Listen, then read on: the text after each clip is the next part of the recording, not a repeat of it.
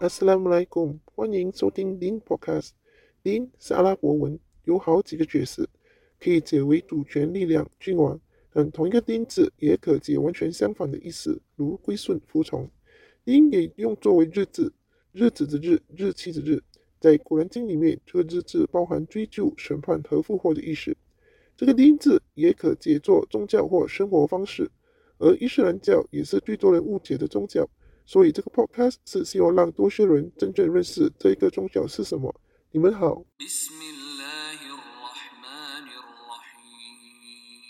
感谢另外听众来信，他说听完第三十二集的 podcast，对于有关扶伤、哀悼或悲哀都不应超过三天，觉得非常困难，尤其是那些人在你生命里占了很重要的位置，若不能放下哀伤、愤怒或后悔的情绪。以及时不时会痛哭，是否信仰不够？在回答这个问题之前，首先要知道，穆罕默德愿主福安之成为先知前，在阿拉伯人过世后，往往越有钱或越有身份地位的人，越需要大声哭丧，为亡人的资助越大，越有身份，和丧礼都会维持比较长的一段时间，可以说是没有规律可言。而安拉指出了归真的人在普遍状况，例如。圣训提到，如果死者是好的人，就赶紧送他入土为安；如果死者并不是好的，愿尽快远离地里的人们。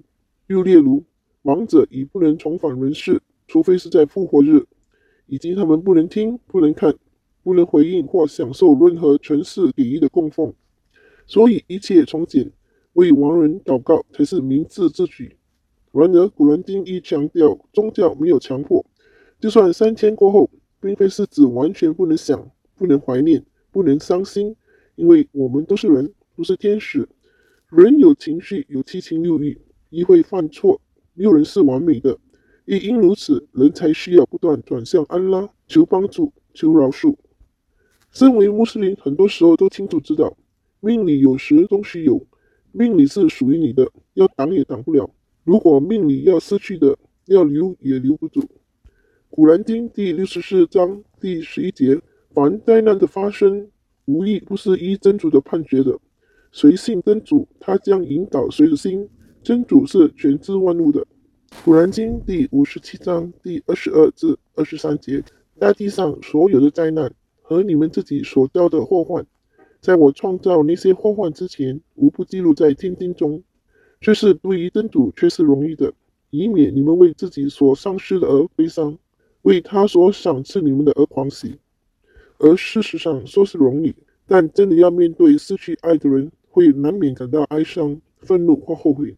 有时候，这种伤痛令人感到窒息、心酸和心痛，从而感到心力交瘁，会感到脆弱，会感到一蹶不振，时不时亦会感到抑郁，感到无助和无能为力，会睹物思人，感到事事不顺，感觉时间过得很慢。除了眼泪之外，感到所有的事情都停顿了，感觉自己被困在这个循环里走不出来。而事实上，信仰安拉却是会令这些伤痛立即离开，立即不会再痛。但信仰安拉会令情绪比较容易控制，因为知道后世会重逢。和古兰经第九十四章第五至六节，以艰难相伴的却是容易，以艰难相伴的却是容易。古兰经第二章一百五十五节，我们却是真主所有的，我们必定只归于他。我们所拥有的一切，包括生命，都是安拉给予的礼物，而所有的事物都是属于他的。每样事物都有终结的一天，我们只是回归那个爱我们胜过我们对自身的爱的主而已。因此，知道这份平福和容易必会来临，只是时间问题。信仰安拉会立即移除在心上的伤口，但信仰安拉会为这个伤口及时止血和贴上胶布，以便这伤口可以慢慢康复，直到这伤口结痂，不再痛楚。疤痕虽在，但这疤痕已由伤痛变成一种独特美好的回忆，并相信这一切发生都是命，而所经历的一切必有其目的。安拉只给予信仰他的人有好的结果。有时候过程少不免一些伤痛，只要深信后世有重逢之日，这份分离只是短暂的。只要尽力行善，为自己和所爱的人积德，为后世的相聚便可做准备。人生就是一场又一场的考验，没有人真的完全一帆风顺、无病无痛。尤其是通往天堂的路，更是惊奇满途。信仰安拉未令这旅途完全没有惊奇，但起码教会人如何避开和减少这些惊奇。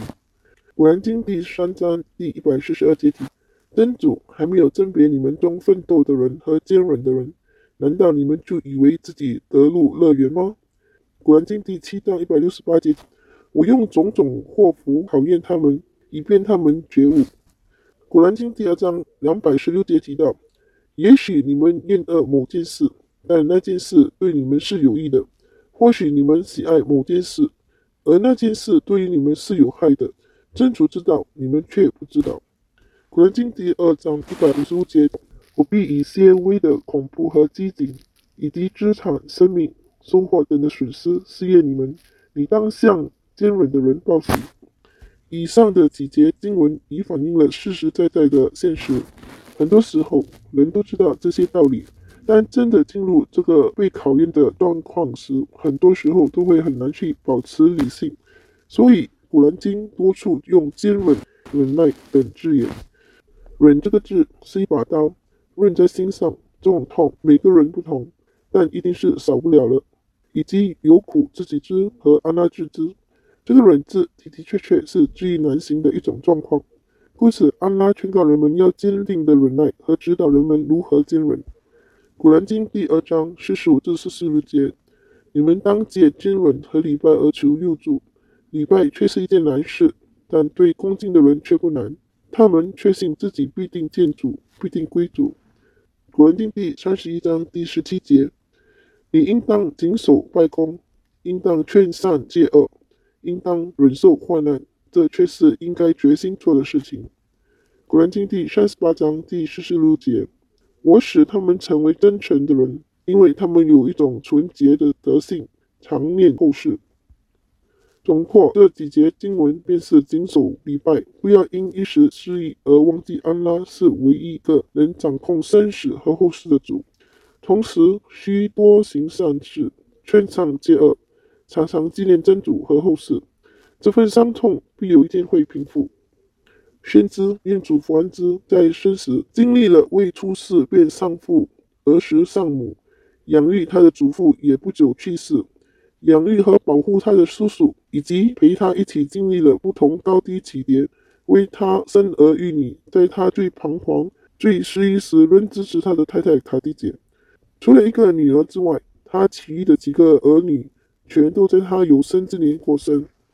有好几段圣训叙述了他在不同家人的丧事中流泪，并仍清晰解答了：眼睛是会不由自主的流泪，心是会痛的，但我们只能说取悦我们的主的说话。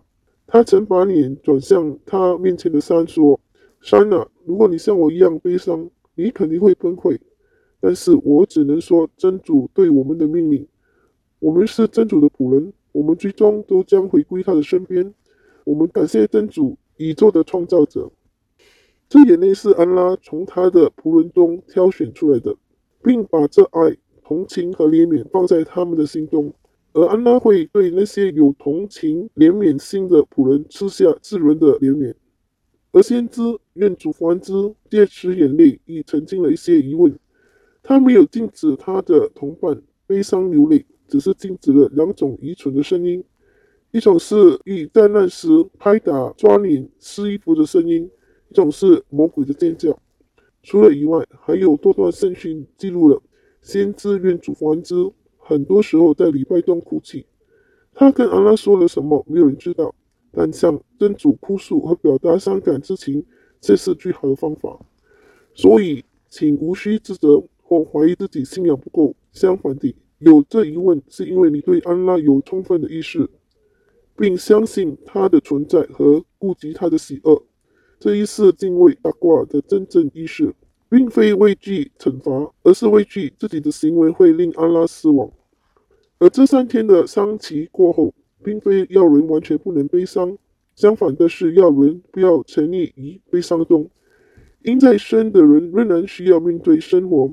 很多人因为只沉溺于回望过去，而看不到眼前的和身边的人，并忘记了仍有的福分，令自己的生活停滞不前，只活在后悔自责中，陷入了不能自拔的局面。故此，尽快回归正常的生活，才能令人可以慢慢地走出悲伤。而走出悲伤，并不等于忘记所爱的人的一切，只是把这悲伤变成成为要上天堂重聚的动力。求主宽恕所有已亡的信主之人，给他们宽敞的坟墓，后世与亲人在天堂重聚。求主平复所有失去亲人的人的心情，以赐予安宁。下一集继续，谢谢收听。若你喜欢以上内容，请点赞、关注和分享。